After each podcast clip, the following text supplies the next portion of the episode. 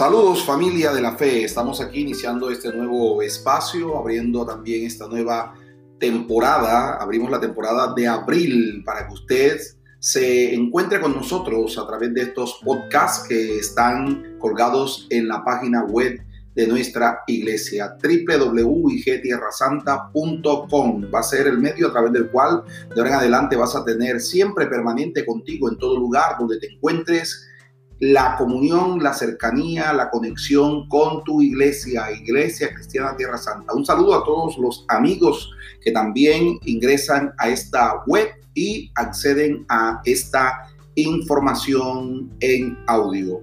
En esta mañana nos disponemos a escuchar la bendita y gloriosa palabra del Señor. Te invito para que abras tu Biblia en Primera de Samuel capítulo 21 y leemos el verso 17.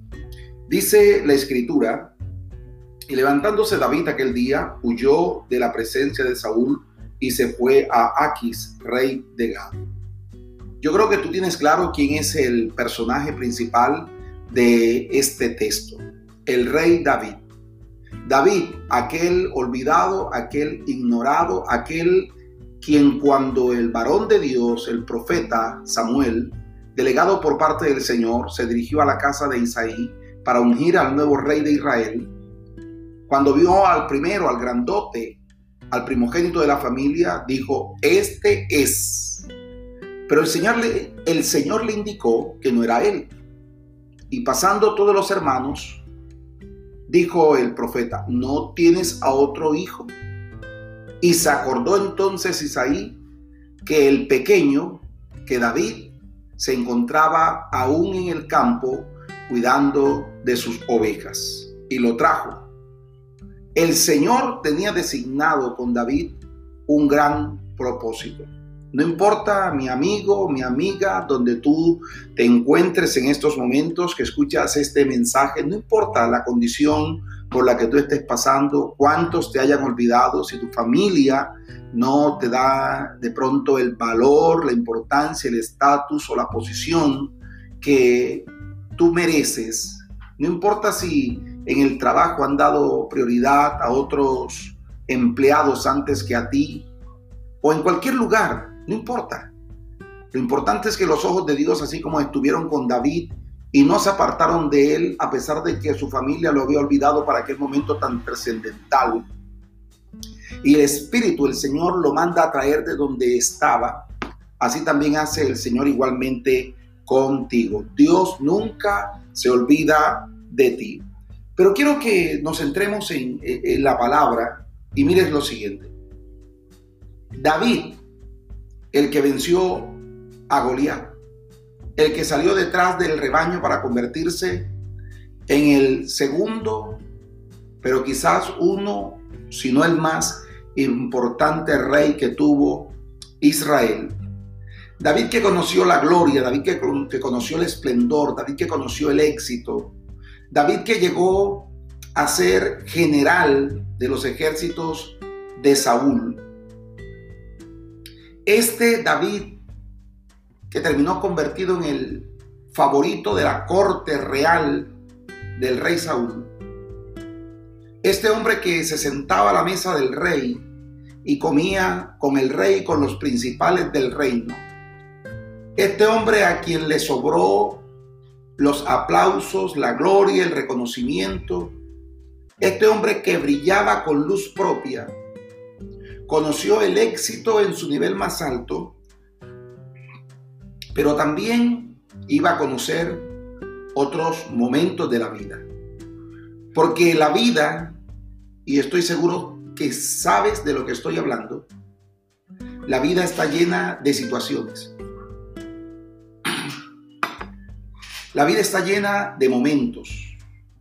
Momentos de felicidad, momentos de tristeza, momentos de abundancia, momentos de escasez, momentos de reconocimiento, momentos de, momentos de olvido. No sé por cuál de ellos puede estar tú pasando en estos momentos, pero hay una palabra de parte de Dios para ti, hay un mensaje del cielo dirigido a través de este medio. Mira la importancia que tienen estos medios. Dios los usa en este tiempo para llegar, para alcanzarte, para hablarte y para despertar el espíritu opacados que hay en tu vida, mi querido amigo. David conoció el esplendor, pero iba a conocer también otras facetas de la vida. El verso 10 que estamos leyendo dice, y levantándose David aquel día, huyó de la presencia de Saúl y se fue a Aquis, rey de Gad. Y los siervos de Aquis le dijeron, ¿no es este David el rey de la tierra? ¿No es este de quien cantan las danzas diciendo, hirió Saúl a sus miles y David a sus diez miles? Y David puso en su corazón estas palabras y tuvo gran temor de Aquis, rey de Gad. El favorito de la corte, el general de los ejércitos de Israel, ahora es un fugitivo ahora huye. Huye de su reino, huye de su nación, huye de su pueblo, huye de su rey porque su rey ahora le envidia y desea matarlo, ha intentado matarlo. ¿Cuántas veces han levantado calumnias, murmuraciones, falsos testimonios contra ti de personas cercanas, de personas que tú no esperas? A David le estaba pasando en este momento de su vida. Huye a un reino vecino, al reino de los filisteos. Y allí en Filistea su fama también le precede, su fama, su fama también lo acompaña. Y entonces allí también le temen, aunque se burlan de él por la nueva condición que tiene. Y el rey, el rey de ese lugar, Aquis, también le ve como un peligro. David tiene miedo en su tierra. David tiene miedo fuera de ella en una nación extraña. Hay momentos en los que tú no encuentras paz en ningún lugar, ni en tu casa, ni fuera de ella. Y donde quiera que vas te persiguen los temores. Se levantan quienes te amenazan, quienes te señalan con el dedo. Pero tranquilo, recuerda que hay un Dios contigo. Dificultades y dificultades son las que se suman a David. Aquel David que había llegado a ser a tener más reconocimiento que el propio rey de Israel. Cantaban en su nación, cantaban en su reino.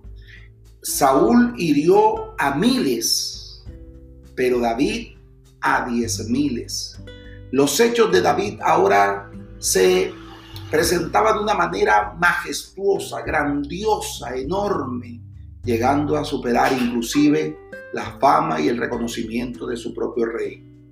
Cuando las cosas te van bien, te ganas enemigos gratuitos. Te, ganas gente que te envidia, que te señala y que te quiere ver caer. Que se levantan contra ti sin haberles hecho tú absolutamente nada. Pero continuemos en esta palabra. David, el que habitaba la corte, el que vivía en palacios, el que vivía en el castillo del rey, el que estaba seguro y confiado.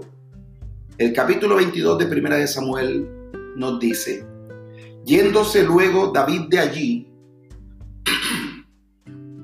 huyó a la cueva de Adulán.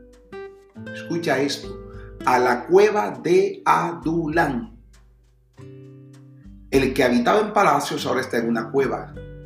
Dime, mi amigo, ¿dónde te encuentras tú?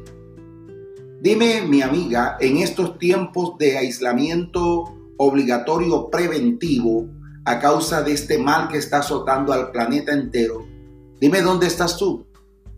Se te ha mandado a estar en casa. ¿Dónde podríamos estar en mejor condiciones que en nuestra propia casa, que con nuestra familia, con nuestros seres amados, con nuestros seres queridos? ¿Qué otro lugar hay que te brinde las atenciones y las comodidades. Así vivas en una choza, así vivas en, un apartamento de, 7 por 8, de los más pequeñitos que ha eh, obsequiado el gobierno nacional. Donde vivas, ¿en qué mejor lugar estamos sino en nuestro hogar, en nuestra casa y con nuestros seres amados? ¿Quién podrá reemplazar el amor y las atenciones y los cuidados y la sinceridad de tu madre, de tu padre. ¿Quién podrá compararse a eso? Así que no sigas diciendo que estás aburrido por el encierro, que estás cansado por estar entre esas cuatro paredes, que estás pagando prisión domiciliaria sin haber hecho nada. Da gracias al Señor y bendícele porque tienes una casa donde refugiarte, porque tienes una familia con la que, con la que puedes contar. Es una bendición tener personas cercanas a las nuestras personas de nuestros afectos y más si son personas de Dios, madres que doblan sus rodillas por sus hijos, madres que doblan sus rodillas por ti, madres que lloran delante del Señor pidiendo tu cambio, tu transformación, que salgas de la cueva del alcohol, que salgas de la, cueva de la droga, que salgas de la, de la cueva de la desesperación, que salgas de, de esos lazos tenebrosos que se han cernido sobre tu vida y que te llevan cautivo a tu propia destrucción. Una madre, un padre que levantan sus manos al cielo esperando en el Señor que esas cadenas de oscuridad, que esas prisiones de tiniebla en las que han en las que has caído, en las que te encuentran, sean rotas por el poder del Espíritu de Dios para que salgas a libertad, porque el que está en Cristo, mi amigo, es nueva criatura, porque el que está en Cristo tiene vida y tiene vida en abundancia. Bendito sea nuestro amado Dios. Aún en medio de toda esta situación, en medio de todo este conflicto, David no dejaba de pensar en su familia, en sus seres amados. El versículo 3 dice, y se fue David de allí. No podía estar en Israel, que era su nación, que era su reino. No podía estar en el reino de los filisteos, porque también era objeto de amenazas, de intropelios, de burla, de señalamiento. Se va ahora a Mispa de Moab. Pero él va con un propósito, va siempre pensando en su familia. Y se fue David de allí a Mispa de Moab y dijo al rey de Moab, yo te ruego, yo te ruego que mi padre y mi madre estén con vosotros hasta que sepa lo que Dios hará de mí. Hay un momento de incertidumbre en David, no sabe qué será de él, mañana, no sabe qué será de él dentro de una semana, no sabe qué destino le espera y él quiere asegurar a su familia. Él piensa en su familia, amigo, piensa en tu madre, piensa en tu padre, piensa en tu familia. Los que te aman sufren lo que tú vives no los conduzcas al camino de la desesperación y de la angustia juntamente contigo. Sal de esa cueva, sal de ese lugar, sal de esa prisión para que tu familia también pueda vivir momentos de alegría y de felicidad al verte restaurado, al verte levantado. Hay una presencia de Dios en este lugar y una presencia que respalde este audio que va a cortar las cadenas, que va a podrir en tu vida todo lo que te ata para traerte a la libertad en Cristo Jesús. Las oraciones de tu madre, las oraciones de tus amigos, las oraciones de tus allegados por tu liberación están pronto a dar respuesta en tu vida. Corre al Señor, corre a los brazos de Dios porque en Él encontrarás sosiego y una nueva oportunidad de vida. Mira, este es el contexto del Salmo 34. Estas son las circunstancias que está viviendo David, circunstancias difíciles, cruciales, una situación torturante, una situación apremiante por donde se le mire. Pero aún en medio de todas estas circunstancias, David, el hombre de Dios, el dulce cantor de Israel, el hombre conforme al corazón de Dios, no es un hombre perfecto, es un hombre con debilidades, es un hombre con vacíos, es un hombre con, con problemas, pero nunca se soltó de los brazos de su Señor. Nunca soltó la diestra de su Dios todopoderoso. En medio de estas circunstancias que le eran tan contrarias, este hombre, en sus tiempos de meditación, en sus tiempos a solas con el Señor, huyendo de Israel, dentro de la cueva de Adulán, en el reino de los filisteos, en el reino de Mispa, siempre invocó al Señor, siempre confió en su Dios. Y en esos momentos tan apremiantes, el Dios de la gloria viene sobre él e inspira su alma, inspira su espíritu. Y David, aún en medio de la angustia, tiene una palabra de confianza, que más que palabra es su experiencia de vida por cuanto él sabía que el poderoso de Israel, que Jehová de los ejércitos, iba con él y le acompañaban siempre. Oh bendito sea el Dios de gloria, el Dios de misericordia. En medio de estas circunstancias, David produce uno de sus salmos más hermosos, más inspirador, más lleno de presencia y de respaldo del Dios de David, del Dios de Israel, de Jehová de los ejércitos, de tu Dios, mi amigo.